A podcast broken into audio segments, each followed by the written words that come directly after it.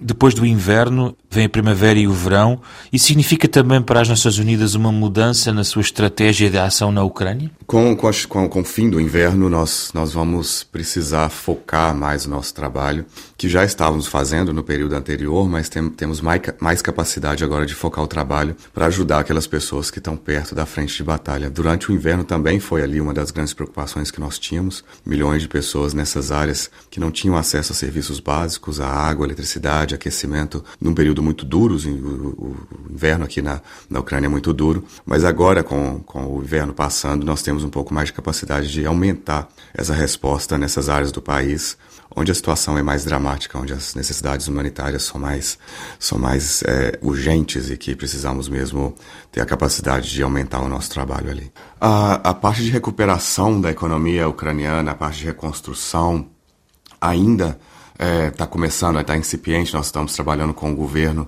para ver projetos, mas principalmente naquelas áreas onde os ataques diminuíram, onde a situação humanitária já não é tão urgente e dramática como antes. Nas áreas perto da frente de batalha ainda não, não estamos nesse ponto. Claro que dentro das nossas capacidades e possibilidades, por exemplo, uma das nossas estratégias é, em vez de levar alimentos, água, produtos, né, é, para as pessoas, nós fazemos ajuda em dinheiro, que isso também é, faz com que se recupere a economia. No ano passado, em 2022, nós chegamos a mais de 6 milhões de pessoas aqui ucraniana, aqui na Ucrânia com esse tipo de ajuda, com ajuda em dinheiro, que é uma parte da estratégia para recuperar a economia.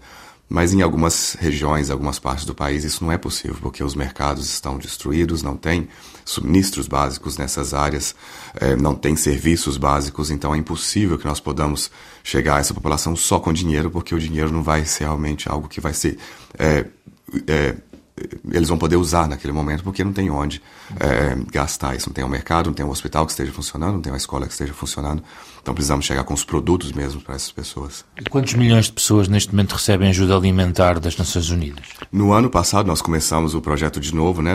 Mudamos o ano, começamos de zero, mas no ano passado, em 2022, nós chegamos a mais de 12 milhões de pessoas aqui na Ucrânia com ajuda alimentar. Mas isso não é só o único trabalho que fazemos, né? Ajuda também com, com sistemas médicos a quase 10 milhões de pessoas, ajuda financeira que eu comentava, 6 milhões de pessoas. Em total, juntando todas as, as organizações humanitárias, a ONU, mas também as ONGs com as que trabalhamos, nós chegamos a quase 16 milhões de pessoas no ano passado com ajuda humanitária. Quão perto está a ONU de sítios como Bakhmut ou Donetsk que estão completamente em batalha? Nós estamos, nós temos é, trabalhadores da ONU em Donetsk, na cidade de Donetsk, eles estão lá. Nosso trabalho em qualquer área que está sob o controle da Federação Russa é muito limitado. Nós não temos o acesso necessário, as garantias de segurança necessárias para trabalhar nessas zonas. Mas estamos como funcionários da ONU e com as nossas organizações parceiras em Barmut. Não temos presença, a maioria, inclusive os grupos voluntários, os pequenos grupos que estão fazendo um trabalho é, primordial aqui, é, é, para ajudar as pessoas das próprias comunidades deles, inclusive esses grupos voluntários ficaram muito reduzidos e limitados em Barmu. Nós temos resposta humanitária nessa área, os nossos parceiros do Acnur, por exemplo, da Unicef e outras organizações da ONU mandaram é, subministros, mandaram produtos para essas áreas através desses grupos locais mas devido à situação que está lá, a segurança não é garantida, inclusive os grupos voluntários estão saindo, então a, a situação é mesmo desesperante. Estamos, estamos, claro, preocupados com, com a situação e trabalhando para ver o que podemos fazer para ajudar as pessoas que estão ali naquela situação tão dura.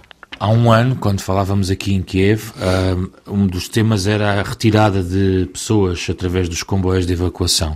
Ainda há pessoas do lado ocupado pela Rússia a pedir saída e a pedir ajuda para sair?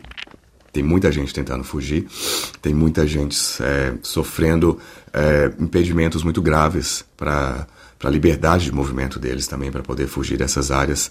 Temos um trabalho de, de, de conversar com as partes e para que eles permitam que esse movimento seja feito de forma segura. Não temos. É, é, não podemos falar hoje que todas as pessoas que estão fugindo dessas áreas fogem saem dessas áreas de uma maneira segura que deveria acontecer, infelizmente. Mas os movimentos continuam e, e, e, deveria, e é um direito que as pessoas têm de poder é, velar pela segurança delas e sair dessas áreas. Mas a ONU organiza esses corredores? a, a, garantia de segurança para esses movimentos, de acordo com o direito internacional humanitário, a obrigação de garantir que as pessoas podem sair, possam sair dessas áreas que estão sofrendo bombardeios, é daquela parte, das partes envolvidas na guerra, das partes do conflito, e principalmente aquela que tem o controle naquele momento da, da localidade. Nós entramos quando precisa se abrir uma operação maior, como fizemos, por exemplo, em Azovstal, que as duas partes é, entraram ao final a um tipo de acordo e permitiram a, a abertura de um, de um corredor para que pudéssemos fazer a evacuação e as duas partes pediram o nosso, o nosso apoio para garantir que aquilo fosse feito de forma segura e de acordo com a lei. Mas a primeira obrigação é da parte que controla a determinada cidade, região ou vila, garantir a segurança das pessoas que estão ali, inclusive se é preciso fazer a evacuação dessas pessoas. Os trabalhadores da ONU sofrem ameaças no território ocupado?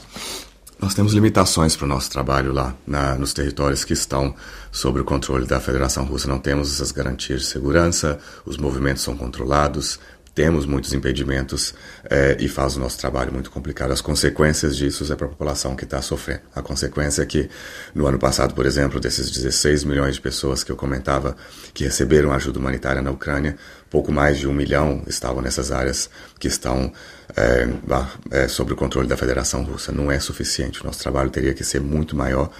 O sofrimento que a gente vê, a gente vai muito perto da frente de batalha aqui do lado que está controlado pela Ucrânia.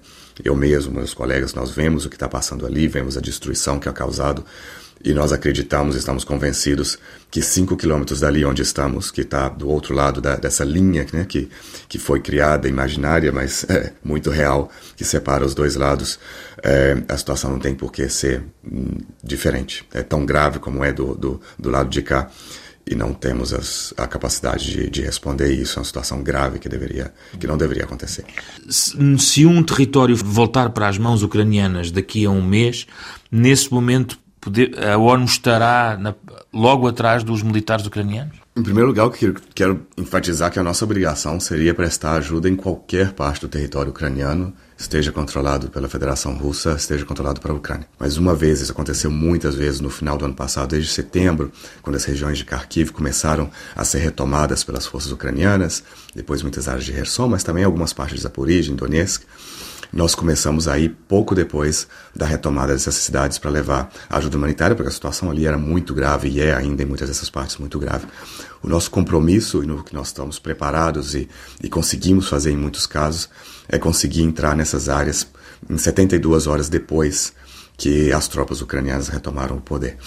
Não é, é, não é uma operação tão fácil. Muitas, a maioria dos casos que a gente viu, a gente foi. Essas áreas estão completamente minadas e são ainda mais minadas com a retirada das tropas russas.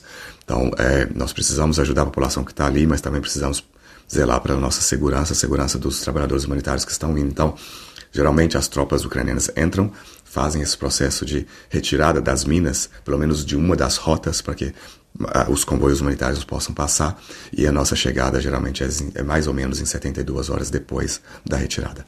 Qual é a intervenção da ONU em relação à delicada questão das crianças desaparecidas? É um tema muito complicado, muito sensível e muito doloroso para a população ucraniana. É um tema que o governo traz nossa, ao nosso conhecimento é, mas a população também não tem como viver aqui e não ver o sofrimento que está causando. Nós não temos a informação necessária para determinar o que está acontecendo, qual é o número, quantas crianças, mas estamos já fizemos um compromisso com o governo da Ucrânia. O presidente, o, né, o, do, do Acnur, teve aqui recentemente, teve uma conversa com o presidente Zelensky e garantiu que a ONU vai fazer o possível para pelo menos determinar o que é que está acontecendo, quais são essas crianças, quantas são, onde elas estão, para que possa garantir, garantir a, a segurança e o bem-estar delas. Esse trabalho está começando, não posso te dar mais detalhes porque é um trabalho muito sensível, é muito difícil de, de, de, de trazer coisas públicas no momento de, de, discussões, mas a nossa, o nosso compromisso é trabalhar com os dois lados, com a Ucrânia e com a Rússia, para determinar qual é a situação, qual é o estado dessas crianças e, se for o caso, trazê-las de volta.